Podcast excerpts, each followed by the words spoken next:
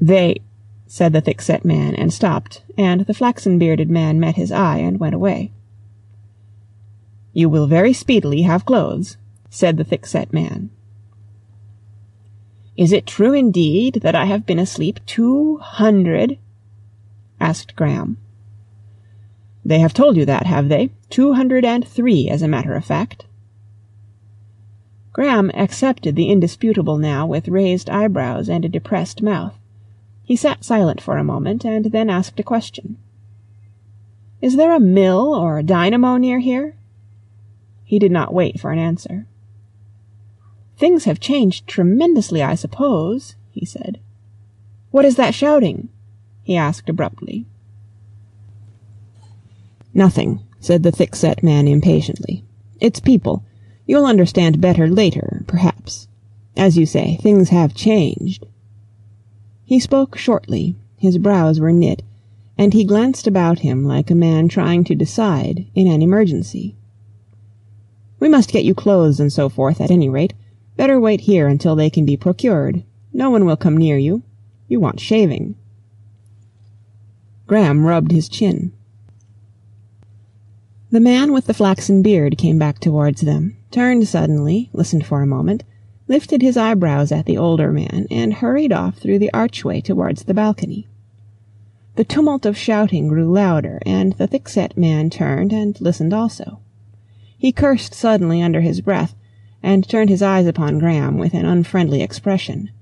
It was a surge of many voices, rising and falling, shouting and screaming, and once came a sound like blows or sharp cries, and then a snapping like the crackling of dry sticks. Graham strained his ears to draw some single thread of sound from the woven tumult. Then he perceived, repeated again and again, a certain formula. For a time he doubted his ears, but surely these were the words. "Show us the sleeper! Show us the sleeper!" The thick-set man rushed suddenly to the archway. "Wild!" he cried. "How do they know? Do they know, or is it guessing?" There was perhaps an answer. "I can't come," said the thick-set man. "I have him to see to, but shout from the balcony." There was an inaudible reply. "Say he is not awake. Anything. I leave it to you." He came hurrying back to Graham. "You must have clothes at once," he said. "You cannot stop here, and it will be impossible to He rushed away, Graham shouting unanswered questions after him. In a moment he was back. "I can't tell you what is happening. It is too complex to explain. In a moment you shall have your clothes made. Yes, in a moment. And then I can take you away from here. You will find out our troubles soon enough." "But those voices they were shouting Something about the sleeper. That's you. They have some twisted idea. I don't know what it is. I know nothing." A shrill bell jetted acutely across the indistinct mingling of remote noises, and this brusque person sprang to a little group of appliances in the corner of the room. He listened for a moment, regarding a ball of crystal, nodded, and said a few indistinct words. Then he walked to the wall through which the two men had vanished. It rolled up again like a curtain and he stood waiting. Graham lifted his arm and was astonished to find what strength the restoratives had given him. He thrust one leg over the side of the couch and then the other. His head no longer swam. He could scarcely credit his rapid recovery. He sat feeling his limbs. The man with the flaxen beard re-entered from the archway, and as he did so, the cage of the lift came sliding down in front of the thick-set man and a lean grey-bearded man, carrying a roll, and wearing a tightly fitting costume of dark green, appeared therein. "This is the tailor," said the thick-set man with an introductory gesture. "It will never do for you to wear that black. I cannot understand how it got here, but I shall, I shall. You will be as rapid as possible?" he said to the tailor. The man in green bowed, and, advancing, seated himself by Graham on the bed. His manner was calm, but his eyes were full of curiosity. "You will find the fashions altered, sire," he said. He glanced from under his brows at the thick-set man.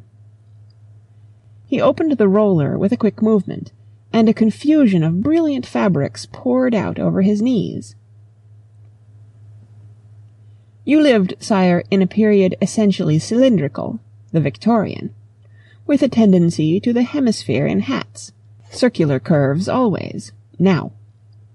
He flicked out a little appliance the size and appearance of a keyless watch, whirled the knob, and behold, a little figure in white appeared kinetoscope fashion on the dial, walking and turning.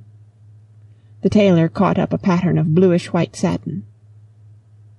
"That is my conception of your immediate treatment," he said. The thick-set man came and stood by the shoulder of Graham. "We have very little time," he said. "Trust me," said the tailor. "My machine follows. What do you think of this?" "What is that?" asked the man from the nineteenth century. "In your days they showed you a fashion plate," said the tailor. "But this is our modern development. See here." The little figure repeated its evolutions, but in a different costume. "Or this," and with a click another small figure in a more voluminous type of robe marched on to the dial. The tailor was very quick in his movements and glanced twice towards the lift as he did these things. It rumbled again, and a crop-haired, anaemic lad with features of the Chinese type, clad in coarse pale blue canvas, appeared together with a complicated machine, which he pushed noiselessly on little casters into the room. Incontinently the little kinetoscope was dropped, Graham was invited to stand in front of the machine, and the tailor muttered some instructions to the crop-haired lad, who answered in guttural tones and with words Graham did not recognize. The boy then went to conduct an incomprehensible monologue in the corner, and the tailor pulled out a number of slotted arms terminating in little discs, pulling them out until the discs were flat against the body of Graham, one at each shoulder blade, one at the elbows, one at the neck, and so forth, so that at last there were perhaps two score of them upon his body and limbs. At the same time some other person entered the room by the lift, behind Graham. The tailor set moving a mechanism that initiated a faint-sounding rhythmic movement of parts in the machine, and in another moment he was knocking up the levers and Graham was released. The tailor replaced his cloak of black, and the man with the flaxen beard proffered him a little glass of some refreshing fluid. Graham saw over the rim of the glass a pale-faced young man regarding him with a singular fixity. The thick-set man had been pacing the room fretfully, and now turned and went through the archway towards the balcony, from which the noise of a distant crowd still came in gusts and cadences. The crop-headed lad handed the tailor a roll of the bluish satin, and the two began fixing this in the mechanism, in a manner reminiscent of a roll of paper in a nineteenth century printing machine. Then they ran the entire thing on its easy, noiseless bearings across the room to a remote corner, where a twisted cable looped rather gracefully from the wall. They made some connection, and the machine became energetic and swift. "What is that doing?" asked Graham, pointing with the empty glass to the busy figures and trying to ignore the scrutiny of the newcomer. "Is that some sort of force laid on?" "Yes said the man with the flaxen beard. Who is that? He indicated the archway behind him. The man in purple stroked his little beard, hesitated, and answered in an undertone, He is Howard, your chief guardian. You see, sire, it's a little difficult to explain. The council appoints a guardian and assistants. This hall has, under certain restrictions, been public, in order that people might satisfy themselves. We have barred the doorways for the first time, but I think, if you don't mind, I will leave him to explain. Odd, said Graham. Guardian? Council? Then turning his back on the newcomer, he asked in an undertone, Why is this man glaring at me? Is he a mesmerist? Mesmerist? He is a capillotomist. Capillotomist? Yes, one of the chief. His yearly fee is six dozand lions. It sounded sheer nonsense. Graham snatched at the last phrase with an unsteady mind. Six dozand lions, he said. Didn't you have lions? I suppose not. You had the old pounds. They are our monetary units. But what was that you said? Six does? Yes, six dozen, sire. Of course things, even these little things, have altered. You lived in the days of the decimal system, the Arab system. Tens and little hundreds and thousands. We have eleven numerals now. We have single figures for both ten and eleven, two figures for a dozen, and a dozen dozen makes a gross, a great hundred, you know, a dozen gross a dozand, and a dozand dozand a myriad. Very simple. I suppose so, said Graham. But about this cap, what was it? The man with the flaxen beard glanced over his shoulder.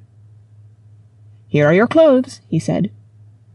Graham turned round sharply and saw the tailor standing at his elbow smiling, and holding some palpably new garments over his arm. The crop-headed boy, by means of one finger, was impelling the complicated machine towards the lift by which he had arrived. Graham stared at the completed suit. You don't mean to say... Just made, said the tailor. He dropped the garments at the feet of Graham, walked to the bed, on which Graham had so recently been lying, flung out the translucent mattress, and turned up the looking-glass. As he did so a furious bell summoned the thick-set man to the corner.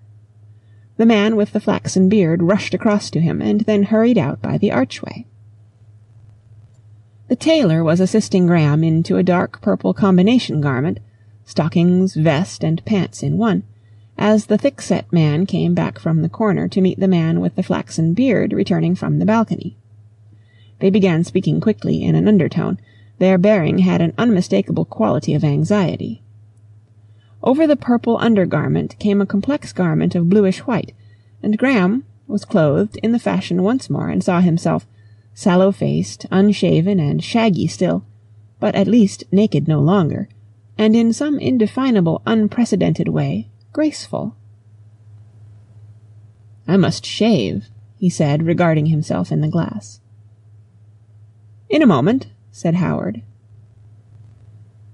The persistent stare ceased. The young man closed his eyes, reopened them, and with a lean hand extended, advanced on Graham. Then he stopped, with his hand slowly gesticulating, and looked about him. A seat, said Howard impatiently, and in a moment the flaxen-bearded man had a chair behind Graham. Sit down, please, said Howard. Graham hesitated, and in the other hand of the wild-eyed man he saw the glint of steel. Don't you understand, sire? cried the flaxen-bearded man with hurried politeness. He is going to cut your hair. Oh, cried Graham, enlightened. But you called him... A capillotomist, precisely. He is one of the finest artists in the world. Graham sat down abruptly. The flaxen-bearded man disappeared. The capillotomist came forward, examined Graham's ears, and surveyed him, felt the back of his head, and would have sat down again to regard him but for Howard's inaudible impatience. Forthwith, with rapid movements and a succession of deftly handled implements, he shaved Graham's chin, clipped his moustache, and cut and arranged his hair.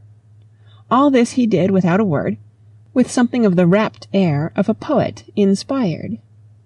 And as soon as he had finished, Graham was handed a pair of shoes. Suddenly a loud voice shouted, it seemed from a piece of machinery in the corner. At once, at once! The people know all over the city. Work is being stopped. Work is being stopped. Wait for nothing, but come. This shout appeared to perturb Howard exceedingly. By his gestures it seemed to Graham that he hesitated between two directions. Abruptly he went towards the corner where the apparatus stood about the little crystal ball. As he did so, the undertone of tumultuous shouting from the archway that had continued during all these occurrences rose to a mighty sound, roared as if it were sweeping past, and fell again as if receding swiftly. It drew Graham after it with an irresistible attraction. He glanced at the thick-set man, and then obeyed his impulse. In two strides he was down the steps and in the passage, and in a score he was out upon the balcony, upon which the three men had been standing. End of chapter 4. Read by Kara Shallenberg, www.kray.org, on May 19th, 2007, in Oceanside, California.